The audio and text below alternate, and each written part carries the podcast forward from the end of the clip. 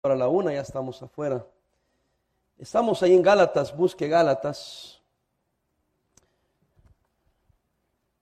Capítulo 6, versículos 7 al 10.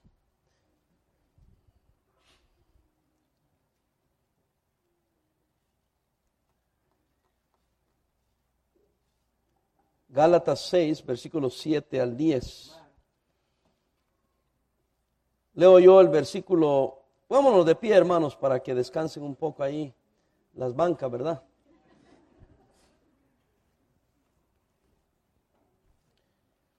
Y voy a leer yo el 7, todos el 8, yo el 9 y todos el 10. Dice así, no os engañéis, Dios no puede ser burlado, pues todo lo que el hombre sembrare, eso también segará.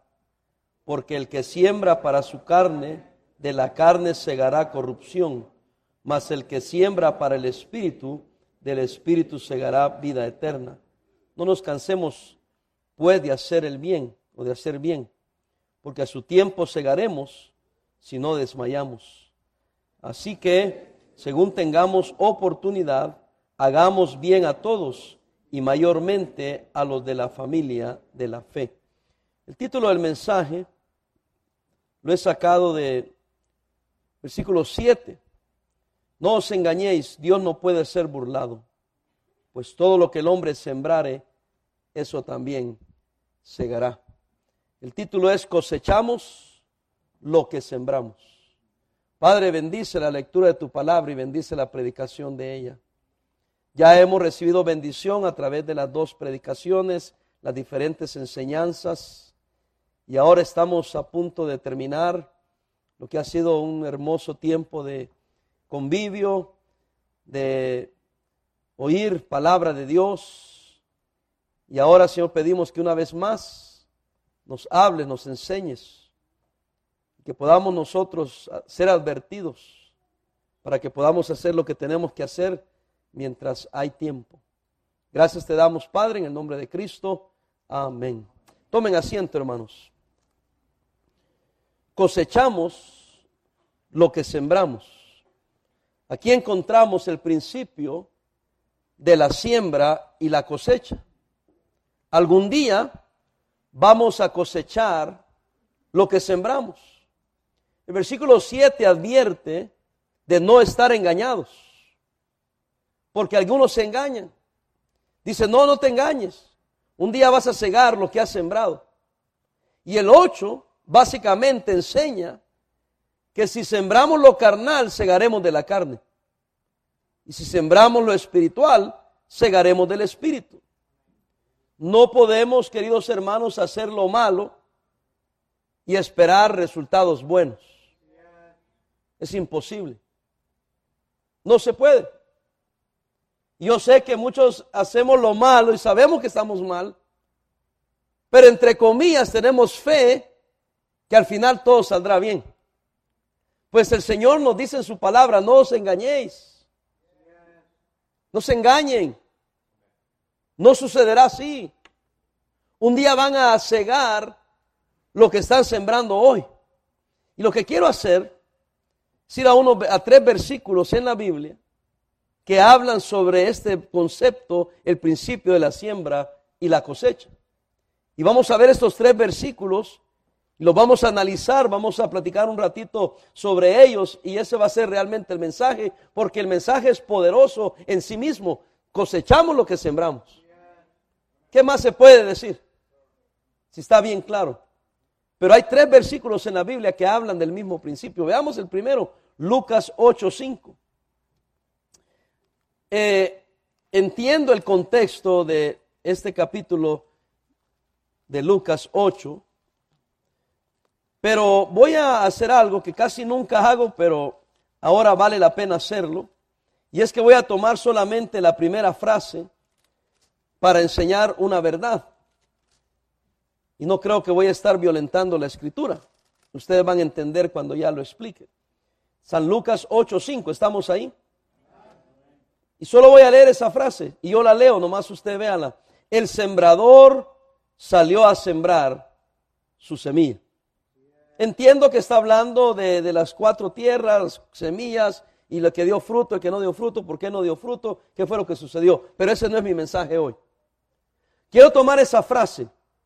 El sembrador salió a sembrar su semilla. Porque todo lo que sembremos, un día vamos a cosechar.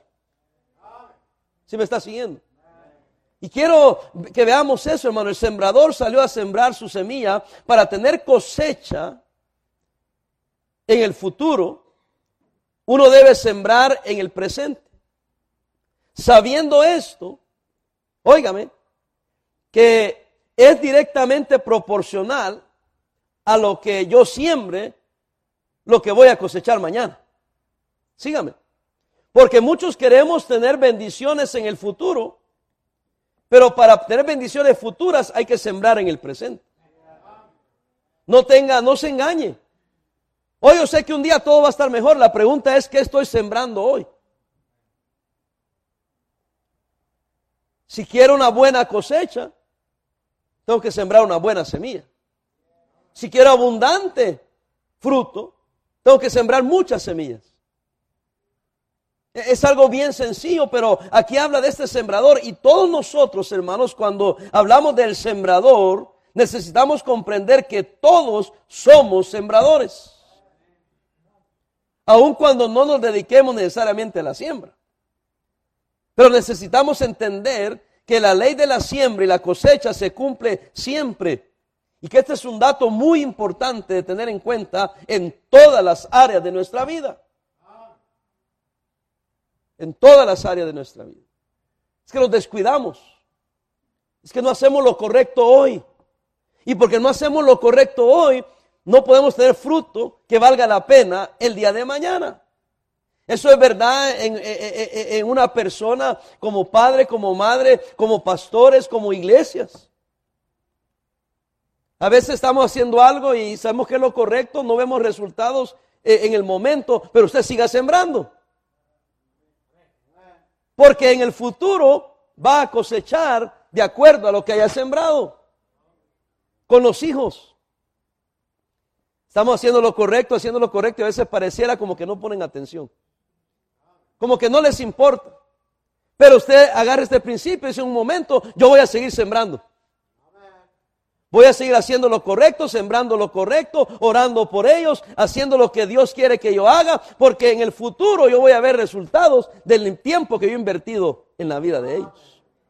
No, no, me puedo dar por vencido, porque si me doy por vencido dejo de sembrar, y si dejo de sembrar, la cosecha es proporcional a lo que yo estoy sembrando hoy. Yo sé que me están entendiendo. Estoy ganando las almas como iglesia, pero la iglesia no crece, nadie viene, no hay discipulado. Usted siga ganando almas. Siga sembrando semillas. Porque el sembrador tiene que hacer lo que debe de hacer, esperando con fe de que un día habrá cosecha de acuerdo al trabajo que yo haya hecho hoy. Cuando es tiempo de sembrar, es tiempo de sembrar. No espere cuando venga la cosecha esperando. Yo tuve fe que iba a haber cosecha, pero no sembraste. Ya es demasiado tarde. Ya pasó el tiempo. Amén, hermanos. No deje de identificarse con lo que usted es. Y esto es un sembrador. Y actúe en consecuencia sembrando aquello que usted quiere cosechar. Espero que me esté entendiendo. Usted tiene más, según esto, tiene más control del futuro que lo que usted se imagina. Pero es proporcional a lo que esté haciendo hoy, a lo que esté sembrando hoy. Los niños que están aquí. Usted los trae y a veces están medio dormidos, pero usted está sembrando en ellos. Yo tengo recuerdo cuando tenía cinco años, cuando mi padre me llevaba a la iglesia bautista. Y nos llevaban al culto general, cantábamos junto con los adultos, después nos llevaban a una clase y a mí no me gustaba ir a los adultos, pero me gustaba la clase. ¿Sabe por qué? Porque me daban juguetes y jugaba con ellos. Era un niño. Pero tengo el recuerdo de que mi padre lo que estaba haciendo es sembrando. Y un día iba a cosechar. Las dos ocasiones que tengo presente a mi padre orando por mí, por mi hermano, eh, eh, cuando veníamos a Estados Unidos, eh, cuando nos despidió que veníamos para Estados Unidos, nos puso de rodillas, oró por nosotros, nos dio la bendición, él estaba sembrando. No éramos cristianos, él era cristiano. Y cuando una noche yo salí al patio de la casa y vi a mi padre a medianoche con sus manos alzadas al cielo, al día siguiente le pregunté, papá, ¿qué estaba haciendo? A mí, para mí me parecía una locura. Y él me dijo, estaba orando por ustedes estaba sembrando. Aunque, aunque no nos criaron como cristianos, yo no era cristiano, mírame acá, pero él estaba sembrando y sembrando y sembrando. Un día cosechó lo que sembró. Ore por sus hijos. Ore por él, un día va a cosechar las oraciones que usted ha hecho por sus hijos. Pastor, pero son rebeldes. Ore por sus hijos, siembre la semilla, siembre la palabra, siembre en oración, siembre para ellos y un día va a cosechar lo que haya sembrado hoy. Dice que el sembrador, y todos somos sembradores, salió. ¿Y eso qué? Esto significa que se puso en marcha. Es decir, que actuó y alejó de su vida toda pasividad. No se olvide, hermano, de salir dejando su zona de comodidad y actuando verdaderamente para obtener aquello que usted desea lograr. Amén. No solamente un sembrador, ok, soy sembrador, qué bueno, aplaudan, es un sembrador. No, tuvo que salir. Tuvo que hacer algo. Eso es lo que el hermano estaba diciendo. Oh, voy a esperar para que me nazca. No, hermano, sal. Siembra. Quizás al principio lo vas a hacer porque no siento ganas de hacerlo, pero lo voy a hacer. Pero después se vuelve parte de ti. Quizás no siento ganas de callarme, pero me voy a callar. Quizás no siento ganas de dar el diezmo, pero lo voy a dar. Quizás no siento ganas de ir a la iglesia, pero voy a ir. Quizás no tengo ganas de tener una buena actitud, pero la voy a tener. Buenas tardes, hermanos. Porque estoy sembrando. Estoy tomando una actitud, eh, eh, eh, míreme acá, activa, agresiva acerca de mi vida cristiana, acerca de mi cristianismo. Estoy saliendo y ahí viene la otra frase, a sembrar. Fue a sembrar, no a pasear. Fue a sembrar, no a perder el tiempo. Querido hermano, aquí aprendemos que no hay que malgastar nuestra vida. Dedíquese a sembrar en el tiempo de la siembra para tener cosechas en el tiempo de la cosecha. Mire, un joven me preguntó a mi pastor, ¿cuándo va a dejar de salir tanto? Desde cuando esté enfermo, sea viejo y ya no pueda. Yo estoy aquí con ustedes y llego esta noche, mañana predico en la iglesia y mañana en la noche salgo para Tijuana, Tijuana, México, México, Tapachula, Tapachula no sé dónde me van a llevar. Lunes, martes, miércoles salgo en la madrugada el jueves para predicar en nuestra iglesia en Long Beach. Usted, pastor, pero se está gastando. Sí, estoy, pero no estoy mal gastando, estoy gastando. Un cuando me dijo, pastor, no estamos gastando, no estamos malgastando, no estamos perdiendo, estamos invirtiendo. Entonces, esa es mi, es mi labor, esa es mi siembra, ese es mi trabajo. Voy a salir, voy a sembrar, no voy a perder el tiempo, no voy a malgastar el tiempo. Yo quiero ser usado por Dios, quiero demostrarle a Dios que en verdad estoy en serio, de que quiero un día cosechar, pero para cosechar un día tengo que sembrar hoy. Y a propósito, todo es relativo. No importa que llegue a tener 60, 70, 80 años, voy a seguir sembrando. Porque no vivimos para este mundo, vivimos para la eternidad. El sembrador, todos somos sembradores, salió, tomó una actitud agresiva, dejó la pasividad a su zona de comodidad porque tenía que hacer una obra y salió a sembrar, no a perder tiempo, no malgaste su tiempo.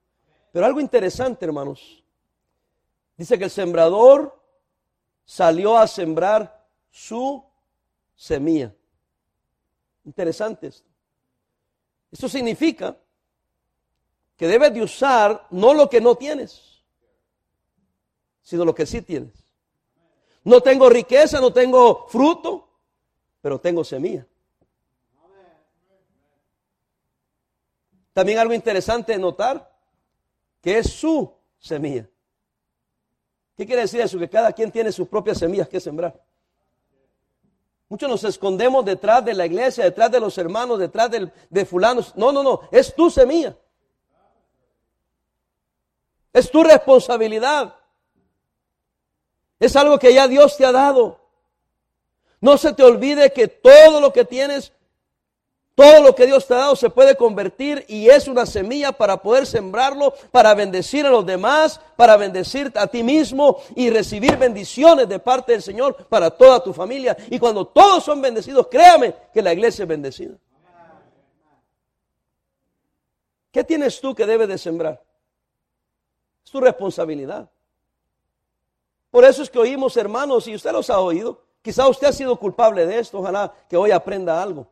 Por eso que muchos culpan a la iglesia, culpan al pastor, culpan al pastor de jóvenes, culpan al maestro de la escuela dominical, culpan al miembro, aquel diácono de la iglesia, pero realmente, hermano, no es responsabilidad de ellos, es tu propia responsabilidad. Es tu semilla. Siembra tu semilla. Ponte activo. Siembra correcto para cosechar correcto. A propósito, yo conozco familias que ni cristianas son y han creado buenos hijos para, Dios, para, la sociedad, ni para Dios, para la sociedad.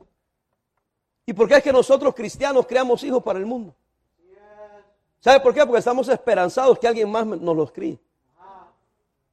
Que el pastor lo haga, que el diácono lo haga, que, que el pastor de jóvenes lo haga, que, que los demás jóvenes lo hagan. No, la Biblia dice, no os engañéis. Dios no puede ser burlado, pues todo lo que el hombre sembrare, eso también segará. ¿Qué estás sembrando en tu casa? Quizá a lo mejor es demasiado fuerte el mensaje para una despedida de una conferencia. Porque los veo que están medio serios. Espero que su seriedad sea de meditación. De pensar en qué estoy fallando. ¿Qué no estoy haciendo? Somos sembradores, hermanos. Hay que ponernos activos, hay que empezar a sembrar. Recuerde que es su semilla, es su responsabilidad. Otro texto que vemos está en Segunda de Corintios. Segunda de Corintios. Capítulo 9, versículo 6.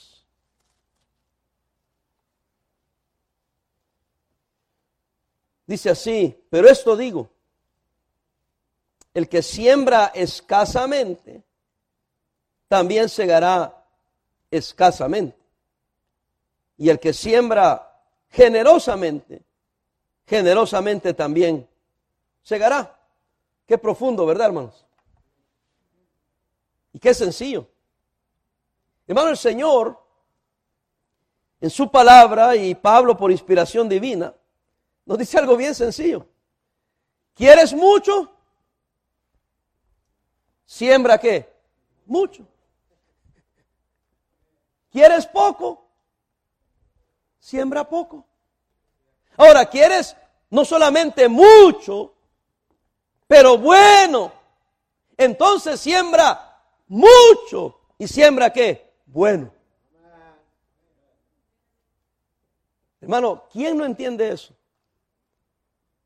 Por lo menos en este grupo que está aquí, dígalo ahorita si no lo entiende para explicárselo otra vez. Porque resulta que sabemos eso, oímos eso, entendemos eso y vamos y mañana, ¿qué vas a sembrar? Poquito. ¿Y qué vas a sembrar? Malo.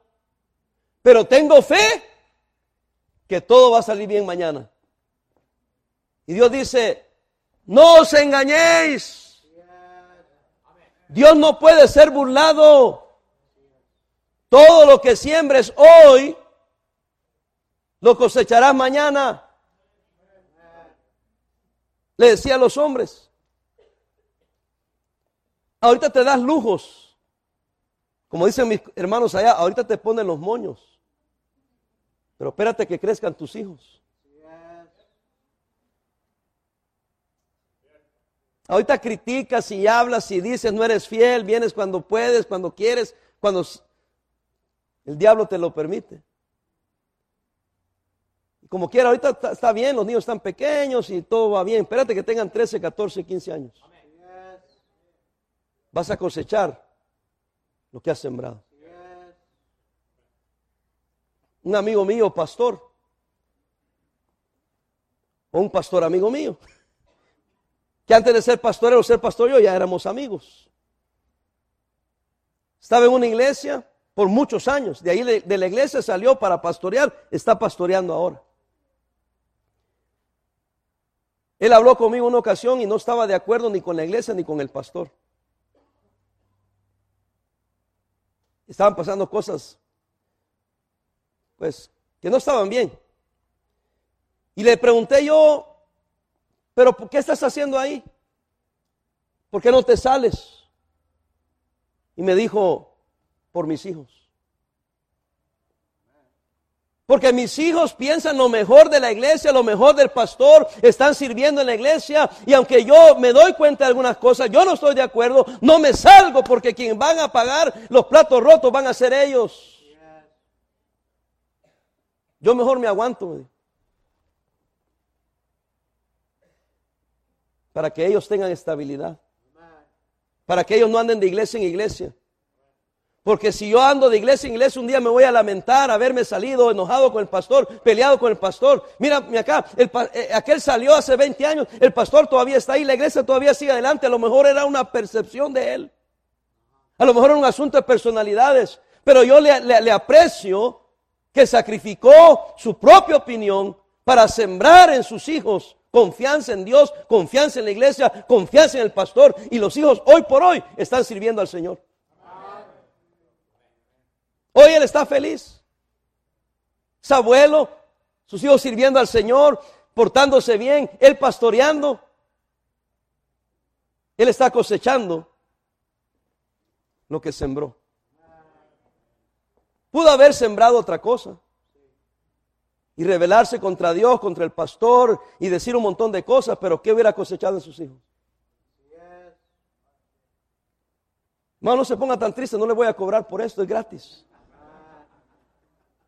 ¿Qué está sembrando hoy?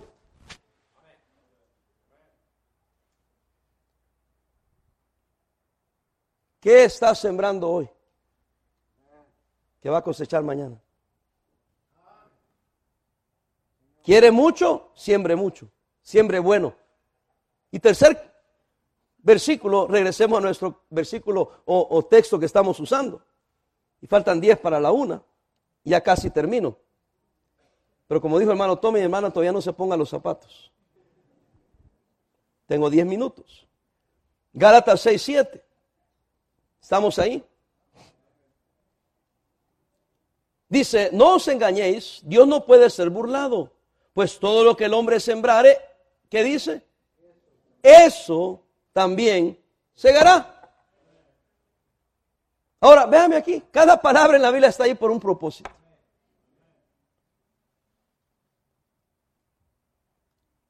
Llamo su atención a la palabra eso, que puede pasar desapercibida. Dice, todo lo que el hombre sembrare, ¿qué dice? Eso. Significa que segará de la misma clase, de la misma naturaleza que siembre. Míreme, todo lo que el hombre sembrare, eso, eso, eso que sembrare, también que segará. Usted sea chismoso hoy, después van a andar chismeando de usted. Usted trata de destruir a alguien, después quien va a salir destruido es usted.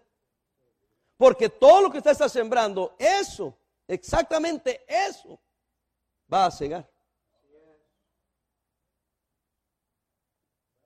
Para ponerse de otra manera, muchos de ustedes están cavando su propio hoyo a ti. Hay un dicho en inglés que dice, what goes around, comes around. Muchos de nosotros estamos sembrando y así, nos estamos haciendo con la suya y sales como el tipo de la película, el John Wayne del movie, que nunca pierde, ¿verdad? Pistola de seis tiros y aventaba como 50. Y así estás tú estás engañando. Porque estás sembrando algo que un día de eso mismo que tú estás sembrando vas a cegar y a propósito con creces.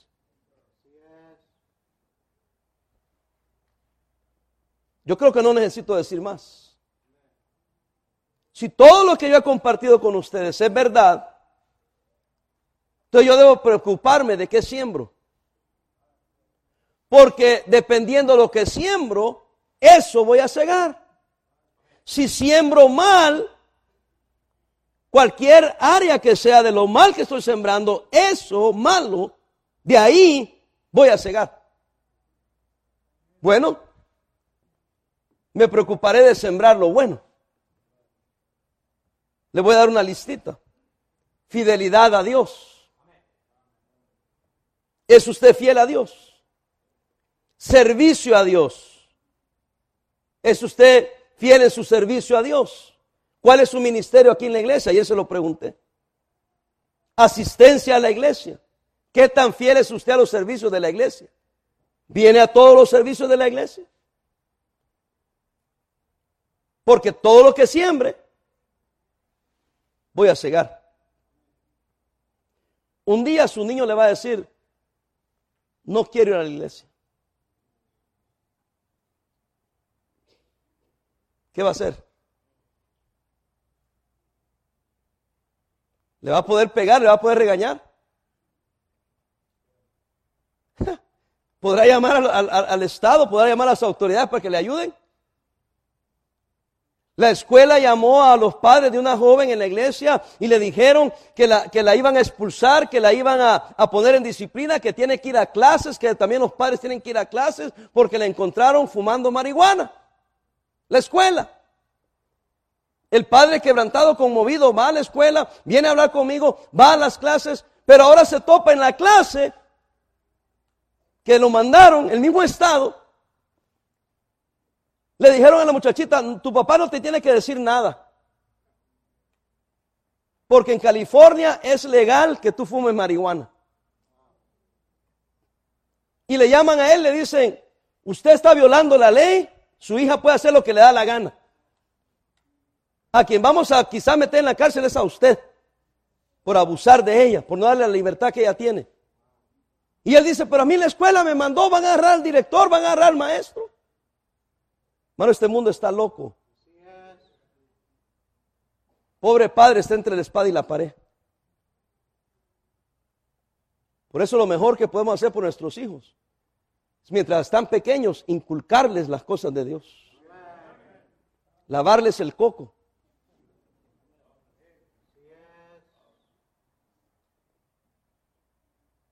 Qué bueno que la muchachita se dio cuenta, se arrepintió. Le habían dado unos perversos ahí marihuana que la probara y ahí los cacharon. Pero ella cuando se da cuenta de eso dice, ¿cómo? Mi papá que no ha hecho nada va a terminar en la cárcel, mi mamá va a terminar en la cárcel.